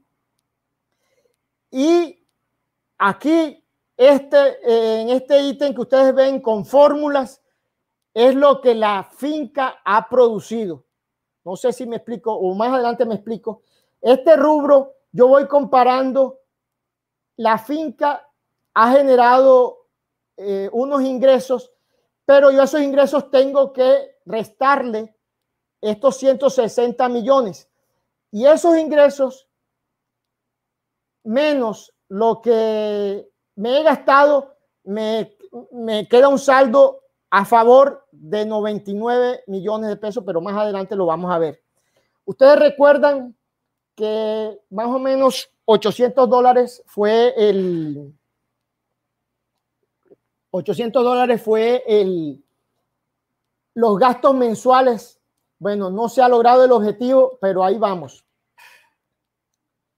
Las actividades. Eh, aquí quise traer un ejemplo de, es muy bueno que ustedes, eh, por lo menos en, en, el caso nuestro, donde se están permanentemente entrando y saliendo animales, por decirle, el, 19, el 10 de enero entraron 50 hembras un peso inicial de 9.650 kilos. Entonces, yo voy sumando y actualizando los, los inventarios. Entonces, esas 50 hembras permitieron que se subió, seguramente habían 205 animales, se subió a 255, los machos siguieron con 300, eh, eh, perdón, con 66 unidades y esto en el año 10 de enero de 2016 habían 321 animales. Estos 321 animales, eh, hubo un control de peso el 12 de enero, donde encontramos, los, eh, mire, corroborando, todo es controlando y corroborando, señores. Eh, encontramos que a final de enero habían 299 animales. Perfecto. O dentro de, aquí hubo algo bien particular, el 9 de abril de 2019, eh, unos animales que habían ingresado preñado, parió, y esta ya eh, todavía la tenemos en, eh, en, el, en, el, en el inventario este animal que nació en la finca. Bueno, la pluviometría, importantísimo, señores. Yo registro en forma detallada la pluviometría. Por decirle, el 2021, en, en marzo, cayeron tres eventos. Esos tres eventos suman 48, perdón, 38, 25, 4 y 8, eso suma 38. Eh, en, disculpen, estoy errado, estamos acá en el 2021, se me fue la paloma. 12 eh, más 25, 37, ¿sí? Estamos aquí. Eh, si empezamos a sumar el mes de abril, encontramos que esto suma 117. Entonces, ¿esto qué nos permite? Todas estas informaciones me dicen cómo va el año. Por ejemplo, el 2019 tuvimos la bendición que se registraron unas lluvias en enero, en febrero, pero miren, en el 2021 no pasó ningún evento, pero empezó a reaccionar. Miren la reacción comparado al mejor año que habíamos tenido, que era el de 1291 eh, milímetros anuales. Este año, cómo va emparejándose, cómo va emparejándose y cómo empezó ya en este momento a, a repuntar. O sea que este año, hasta el momento, va mucho mejor que el 2019 en este caso particular. Pero ¿cómo uno sabe eso? Llevando los registros, señores. Pero aquí como el tema es la productividad, Dieguito, ¿entraste? Sí. Eh, bueno, eh, ya vamos a hablar de la productividad. Ya estamos acabando, Dieguito. Eh, encontramos que en el 2018 la productividad significa que yo lo que estoy utilizando es producir kilos en el menor tiempo. En el 2018 se produjeron en hembras 24 hembras. El peso inicial fueron 239, el peso final 325. Lo que se mantuvo dentro del ganado, dentro del predio, fueron 5.4. Y miren el rendimiento. Fueron 16 kilos mensuales para 0,532. Y empezamos a ver una reacción. Ya en 2018 pasamos a 123. Se aumentó el, eh, fueron animales más grandes también fueron más grandes la finalización y encontramos que va aumentando eh, los días, si lo ven, eh, va aumentando, cuatro, duraron 13, perdón, 18,5 meses, 404 días, 13 kilos y, podemos analizar que hubo un rendimiento de 435 gramos eh, diarios. En el 2020 aumentamos también la población, bajó, o sea, me entregaron animales más pequeños, se entregaron animales menos pesados, eh, los meses aumentaron, eh, los días aumentaron, los kilos disminuyeron y por eso el rendimiento fue malo. Entonces ahí, ahí tuve que replantear unas cositas que es lo que, para esto se llevan los datos. Entonces la estrategia fue aumentar el número. Eh, eh, anteriormente yo tenía un lote muy grande y un lote muy pequeño. Entonces la estrategia que utilicé es equiparar los lotes. Es decir, los mayores de 200, eh, perdón, los mayores de 300, eh, lo que me sumara eso en un lote más grande y los menores de 300 en otro. Y miren cómo empezaron a generarse eh, mejores rendimientos. Hasta este momento, señores, hasta este momento, hay 163 animales que se han vendido, de los cuales, miren, el mismo peso hemos entregado con el mismo peso, pero miren acá, señores, si ven acá, en menor tiempo. Por eso es que ya empezamos a tener menos, mayor productividad, porque recuerden, es kilos en el menor tiempo posible. Encontramos que los rendimientos 13,4 eh, eh, kilos mensuales para un rendimiento de 4,448.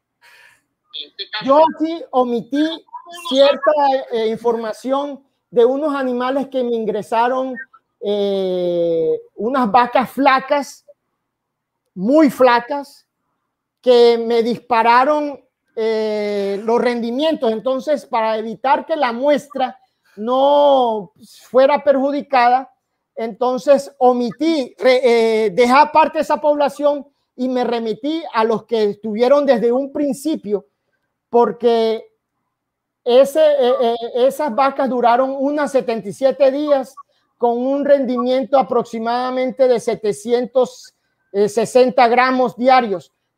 obviamente, al ingresarlas a un predio donde había comida, pues ellas aumentaron eh, demasiado el, eh, los rendimientos. Imagínense, 700 gramos y aquí estábamos hablando de la población de 448. Entonces eso me hubiera alterado la muestra. Entonces ya finalizando, vemos que, recuerden, cuando eh, es un indicador de que las cosas se están haciendo bien, cuando los ingresos son mayores que los gastos. Entonces vemos que en el año 2018 se gastaron 13, casi 14 millones, eh, los, eh, ingresaron, perdón, casi 14 millones y los gastos fueron 53. Imagínense eso.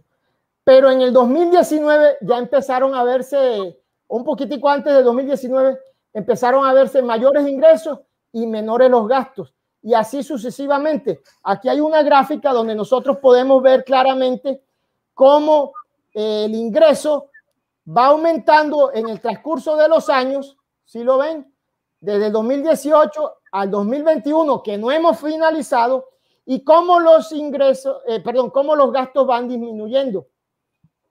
Y una de las cosas que para disminuir los gastos fue, recuerdan que yo utilizaba dos eh, operadores decidí utilizar un solo operador y de vez en cuando eh, se va a utilizar dos en el mantenimiento de los potreros.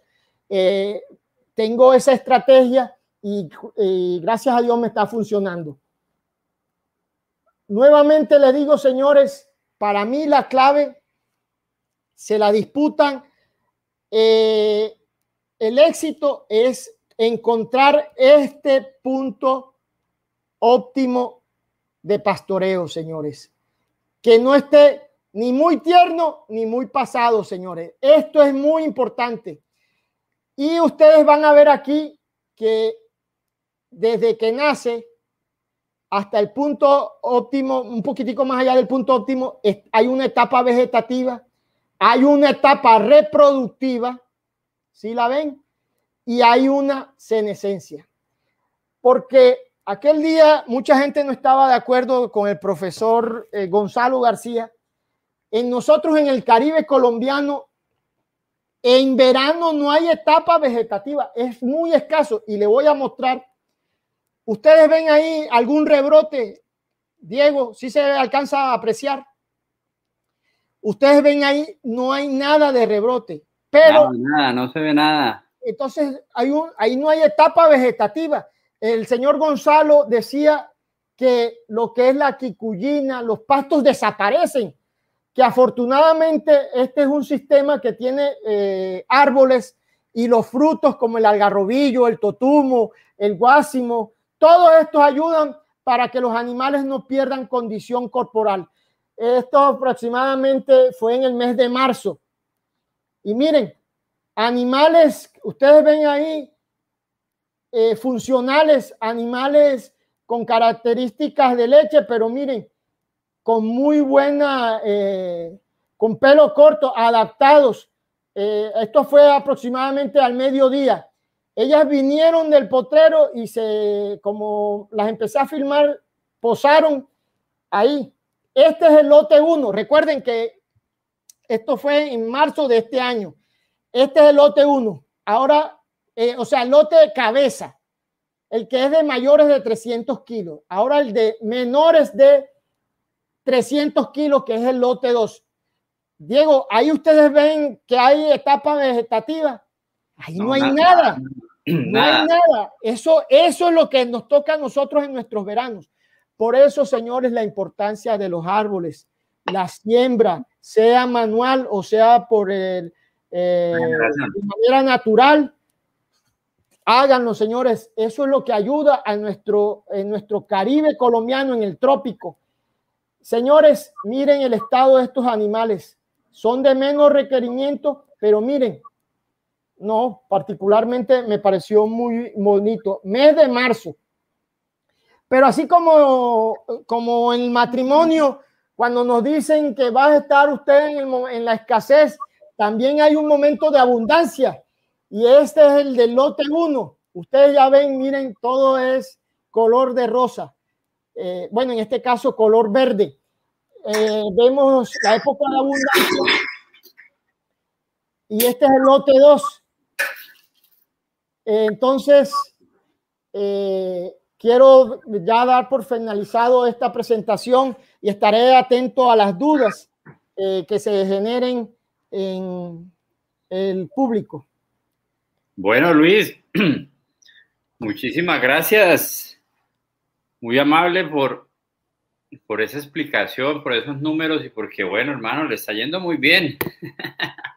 Bueno, Diego, esa es la idea que ser productivos ante una, unas dificultades, como ustedes vieron acá, eh, suelos compactados, suelos que necesitaban manejo regenerativo y que se ha logrado poco a poco. Y me encanta una frase de, de Piñeiro cuando le decían que en el momento de utilizar el manejo de pastoreo rotativo, que obviamente nos consideran locos los de manera tradicional, pero él decía que deje que el campo hable, usted quédese callado y miren, así está hablándome el campo. Él poco a poco va ingresando y espero que estos números eh, poco a poco vayan mejorando. Ah, bueno, Luis, bueno, tenemos ahí unas preguntas, la gente que tenga preguntas eh, para, para, venga Luis, yo no le hice la pregunta, ¿usted es profesión, qué profesión tiene o? Yo soy ingeniero industrial. Eso me ha permitido valerme para eh, mejorar los procesos, simplificar. Ustedes no saben lo importante que es simplificar las tareas. Y ojo con lo que les estoy diciendo, el rubro más importante en, la, en estas empresas ganaderas es la mano de obra entre menos utilicen, eh, van a haber mayor eh, productividad, entendiendo que va a haber mayor eficiencia. Sigue. Bueno, oye, por ahí lo están saludando desde Paraguay, nuestra queridísima Elba María Apud, ¿la conoce? Hombre, un saludo muy especial para mi estimada Lochi, nuestra Lochi, la verdad es que hemos eh, compartido mucho y le doy gracias a Dios por esa hermosa amistad. Bueno, eh, por ahí preguntaban sobre la tubería si no se le calentaba al estar por fuera. Perfecto, muy buena pregunta. Obviamente está demostrado que cuando el agua está aproximadamente entre 27 grados eh, es tolerable aún para eh, que los animales beban. No solamente, eh, no solamente permite con tranquilidad que tomen, sino que también evitan dominancia. Esto de la dominancia, señores, estén muy atentos. Les invito a que a las horas fuertes vayan, miren cómo están esos lotes, si están tomando agua, si se están refrescando el agua para mí es, al igual que el pasto, en su punto óptimo de reposo, el secreto, el éxito de, este, de estos manejos. Listo. Bueno, bueno, la gente dice muchas gracias Luis por su presentación. Dice que lo que no se mide no se puede controlar. Matías, buenas noches, interesante charla. Mm, bueno, Eh, yo quería preguntarle, por ejemplo, mm, en el tema de, de las cercas fijas y las cercas, ah, no, no, maneja nada móvil. Muy bien, eh, muy buena pregunta. Ustedes saben que las experiencias que uno recibe lo dejan a uno muy marcado para escoger los manejos. Por decirte, Diego, si usted mete mucho ganado y llegó una sequía y se le muere el 50% del ganado, usted va a quedar marcado y usted va a siempre tener en cuenta, va a venir la sequía, entonces tengo que bajar la carga. ¿Me explico? Entonces, los, los, los manejos están muy marcados con las experiencias. A lo que voy por decirle, este señor que ingresó nuevamente, me duró cuatro meses la vez pasada. ¿Y cuál fue la causa? Me dijo, no pude amoldarme a la, al manejo de cintas. Entonces, eh, me renunció una persona que fue muy eficiente. Eh, lo que hice pensando precisamente a la, falta del manejo de la cinta, es hacer las, eh, las cercas fijas. Entonces, este muchacho que yo no le estoy exigiendo cercas móviles, está feliz de la vida. Entonces ya me permite estar haciendo, hoy en el día de hoy, por ejemplo, estaba haciendo mantenimiento de cerca. Ustedes saben que, como vimos en la gráfica, estamos en la época del año que, donde crece más el pasto, entonces se genera eh, mayor eh, dificultad para que pierda eficiencia la cerca con los eh, toques de la, del pasto a la cerca. ¿Me estoy explicando? Sí, señor. Entonces, ¿esto que me generó? Que bajara una persona me está eh, manejando 208 hectáreas con dos lotes. Sí me estoy explicando. Entonces, eso para mí me ha generado que se me bajen mucho los gastos. Eh, no estoy diciendo que en ningún momento, por favor, no me vayan a malinterpretar. A mí me parece supremamente lo más eficaz del mundo eh, o eficiente que el, las eh, los animales tengan cercas móviles porque permite que ellos no estén caminando porque hay mucha pérdida en el, en el pisoteo. Pero, como les dije, esto tiene, digamos, un tiempo. Probablemente este es el tiempo para hacer un pastoreo eh, más intensivo. Me estoy explicando, Diego. Ahí se ve en la pantalla. No tengo ni idea si se está No, espérame, la pongo. Ya. Eh, este es el, eh, como la estrategia para utilizar un, sistema más intensivo, donde yo pueda eh, cosechar, cosechar la, la, este periodo donde los pastos están en abundancia y en mayor valor nutricional. Me estoy explicando, entonces no me vayan a interpretar simplemente que por costos, eh, el señor, tengo una persona y eh, le ha ido mejor con las cercas fijas.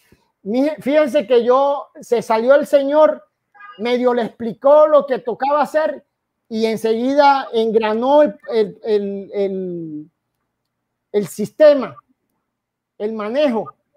Si hubiese sido con cerca móvil de pronto, eh, me tocaría durar más días para, eh, para capacitar a esa persona. Pero les repito, no estoy en contra, simplemente les estoy diciendo que nosotros optamos ante estos escenarios donde la, la mano de obra cada vez es más escasa y si se va uno, que venga otro. Me estoy explicando y que enganche enseguida el, el, el proyecto. Listo. Bueno. O estuvo muy aburrida o, no sé qué pasó, pero espero que, la charla haya ayudado a la importancia de los, eh, de los datos que se requieran para ser más productivo, que era el, el objetivo de la charla. Eh, recuerde que es la productividad, se requiere medir la eficiencia de producción por cada recurso que se utilice.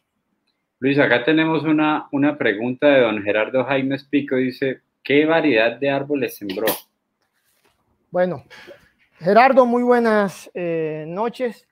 Gerardo, eh, no he sembrado absolutamente ningún solo árbol. Perdón, sí tuve pendiente de hacer un, el matarratón, eh, se me escapa el nombre científico, pero no me dio resultado porque al igual que nuestro amigo Julio de Guatemala, cuando van saliendo los retoños, el animal suele comérselo y empuja la vara, la desprende.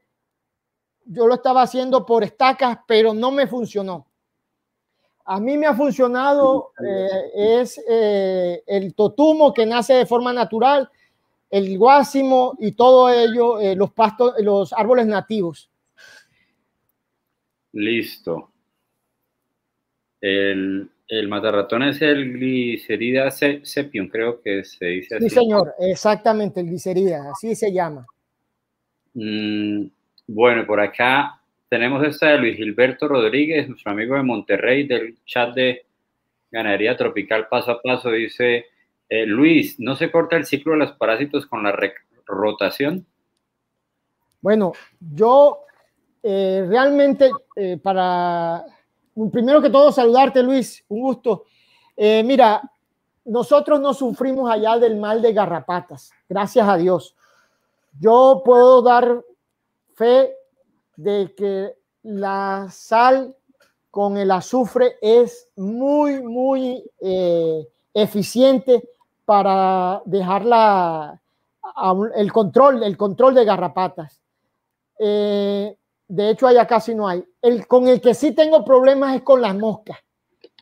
¿Y por qué tengo problemas? Porque en, donde los vecinos hay lecherías, eh, entonces eh, ustedes saben que más o menos en un radio de 10 o 20 kilómetros, creo que es, no sé, no me acuerdo muy bien, eh, paran andando las moscas y, ahí me, me perjudico. O sea, yo soy eh, un afectado por los vecinos, más no que se generen dentro, de, dentro del predio. Y pues obviamente eh, siempre voy a estar afectado porque los vecinos siempre van a estar ahí y bendito Dios. Bueno. Eh, aquí hay una pregunta de Marcelo Veloz Dice, en ganadería regenerativa, si se tiene la facilidad de producir silo de maíz en vista que es un producto natural, se puede suministrar a los bovinos en vista de que aporta altos valores energéticos. Claro que sí, claro que sí, todo se puede. Eh, ¿Cómo se llama el señor? Marcelo. Marcelo, todo se puede. Simplemente que hacer comida va a generar unos gastos y en la relación con los ingresos va, va a disminuir la utilidad de la empresa. Aquí nosotros eh, no estamos diciendo que hay fórmulas mágicas. Sí, ustedes saben que nosotros podemos hacer que una vaca eh, pueda, eh, pueda ordeñarse y sacar 40 litros pero entonces esos 40 litros tienen que ser una vaca suplementada y yo les recuerdo que la manera más fácil y económica para suplir los animales es el pasto, ¿sí? Entonces, la idea es aquí ser muy eficientes. La idea aquí es que los costos, perdón, los, los ingresos sean mayores que los gastos, porque si no, no hay sostenibilidad. No hay sostenibilidad. Y la idea es que la nueva generación vea esto como una empresa que, genere utilidad. Qué tristeza cuando los, eh, nuestros colegas tienen que irse porque encontraron que en otra actividad son más rentables. Y la idea en la ganadería regenerativa es que nuestros predios puedan ser negocios solventes. Una empresa tiene la función de generar utilidades. Usted no hace una empresa para que haya pérdidas. Entonces, espero, Marcelo, que si usted considera una manera eficiente para que sus vacas no pierdan eh, condición corporal en verano, dándole silos de una manera económica, saque los costos, porque esto es con números, Diego. Esto, esto no es más sino números. Eh, si usted gasta más de lo que usted va a recibir, entonces al final va a estar un saldo en rojo y seguramente va a tomar la decisión de vender el predio, vender sus animales y eso es lo que no queremos. Bueno, listo. Y tenemos aquí dos ya para terminar. Vamos a, hacerlas rápidamente. Ya vamos a cumplir dos horas eh, desde que comenzamos la transmisión. Y bueno, la gente aquí pegada. Tenemos eh, Néstor Giraldo pregunta que cuál es la dosis del azufre, por favor.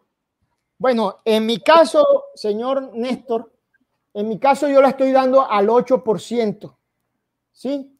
Eh, ¿Por qué? Porque no estoy, eh, no se me refleja en leche, estoy en la actividad, nuevamente le digo, de mayor, eh, de generar kilos de carne. me ha ido muy bien. Yo aparte de, del azufre, estoy dando roca fosfórica más o menos al 4% es la manera eh, natural que estoy utilizando el, eh, fósforo en, los, eh, en la sal preparada que le suministro al ganado. Bueno, listo, gracias. Y por último, y a todos mientras nos despedimos de Luis, y Luis nos da, nos responde la última pregunta, vamos a despedirnos siempre poniendo un 10 y, y agradeciendo la charla de Luis, muchos agradecidos por, por el tema de, y, coincidiendo Luis en que lo que no se mide eh, definitivamente eh, no, pues no, no, podemos hacer cambios, ¿no? Sí, señor. Entonces, eh, bueno, la gente preguntaba por ahí, dos preguntas en una que la voy a unir es, ¿por, ¿por qué hembras y no machos? Que pues yo entiendo como lo hemos hablado de la productividad, usted me lo explicó, pero vamos a hablar nuevamente. Y segundo, eh, eh, que si hay alguna raza en específico o lo que, lo que le llegue.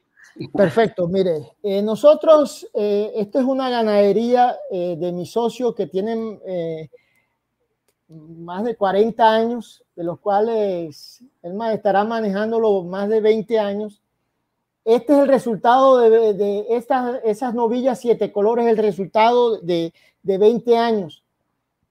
¿Sí? Y ustedes ven que son pelo corto y bien adaptadas a la zona. Esa es para la última pregunta. Con respecto a, la primera, que ¿por qué hembras? Porque eh, ese fue ese convenio estuvo siempre presente en la negociación y le voy a comentar que gracias a Dios eh, eh, escogimos hembra porque en este momento el mercado está exigiendo que tiene muy buen precio la hembra porque el macho está muy costoso. Entonces la gente está volviendo a, tener hembras. Esto ha generado que se, que se valorice el mercado de las hembras y por ello también se ha reflejado en las ganancias de la empresa. Luis, ¿y todas las hembras van para sacrificio o si yo quiero ir a comprar unas para cría, usted me vende? Claro que sí. De hecho, tengo unas que las mostré en Ganadería Tropical paso a paso. Están para la venta. Animales adaptadas, eh, animales a pasto y sal, mineral, eh, sal eh, marina con su azufre y un poquito de fósforo. Entonces, imagínense qué ventaja. Entonces le agradezco que con mucho gusto estoy presto para cualquier visita, que conozcan el ganado y pues obviamente muchas gracias por esta oportunidad. Bueno, a todos muchísimas gracias, muy amable, muy amable eh, Luis, eh, a todos, bueno, todos poniendo siempre su 10. Luis, muchísimas gracias, hombre, y, y esperamos cuando estemos por Valledupar hacer una buena reunión con todos los amigos vallenatos que tenemos. Claro que sí, Dieguito, aquí te esperamos.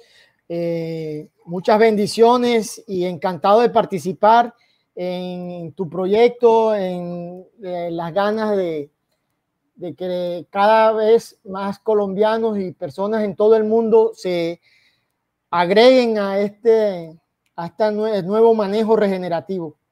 Bueno, así es. Muchísimas gracias Luis por, por ayudarme. Y bueno, a todos, muchísimas gracias. Nos vemos dentro de ocho días. Aún no hemos concretado con quién vamos a estar, pero ahí les vamos a estar contando. Gracias a las casi 120 personas que se llegaron a conectar. Y bueno, estamos viéndonos. Si usted no se lo pudo ver, si le falta un pedazo, si quiere volver a verlo, están en el canal de YouTube. Siempre ahí van a estar para todas las personas, para que lo compartan, para que vamos a seguir regando esta ola regenerativa. A todos, muchísimas gracias. Nos vemos el próximo, eh, el lunes no, porque en Colombia es festivo. Lo vamos a dejar para el día martes, el próximo de mañana en 8, con algún tema. Ya lo, lo buscaremos esta semana. Listo, a todos, muchísimas gracias. Luis, no se me desconecte. Y bueno, Bendiciones a todos. Chao, chao.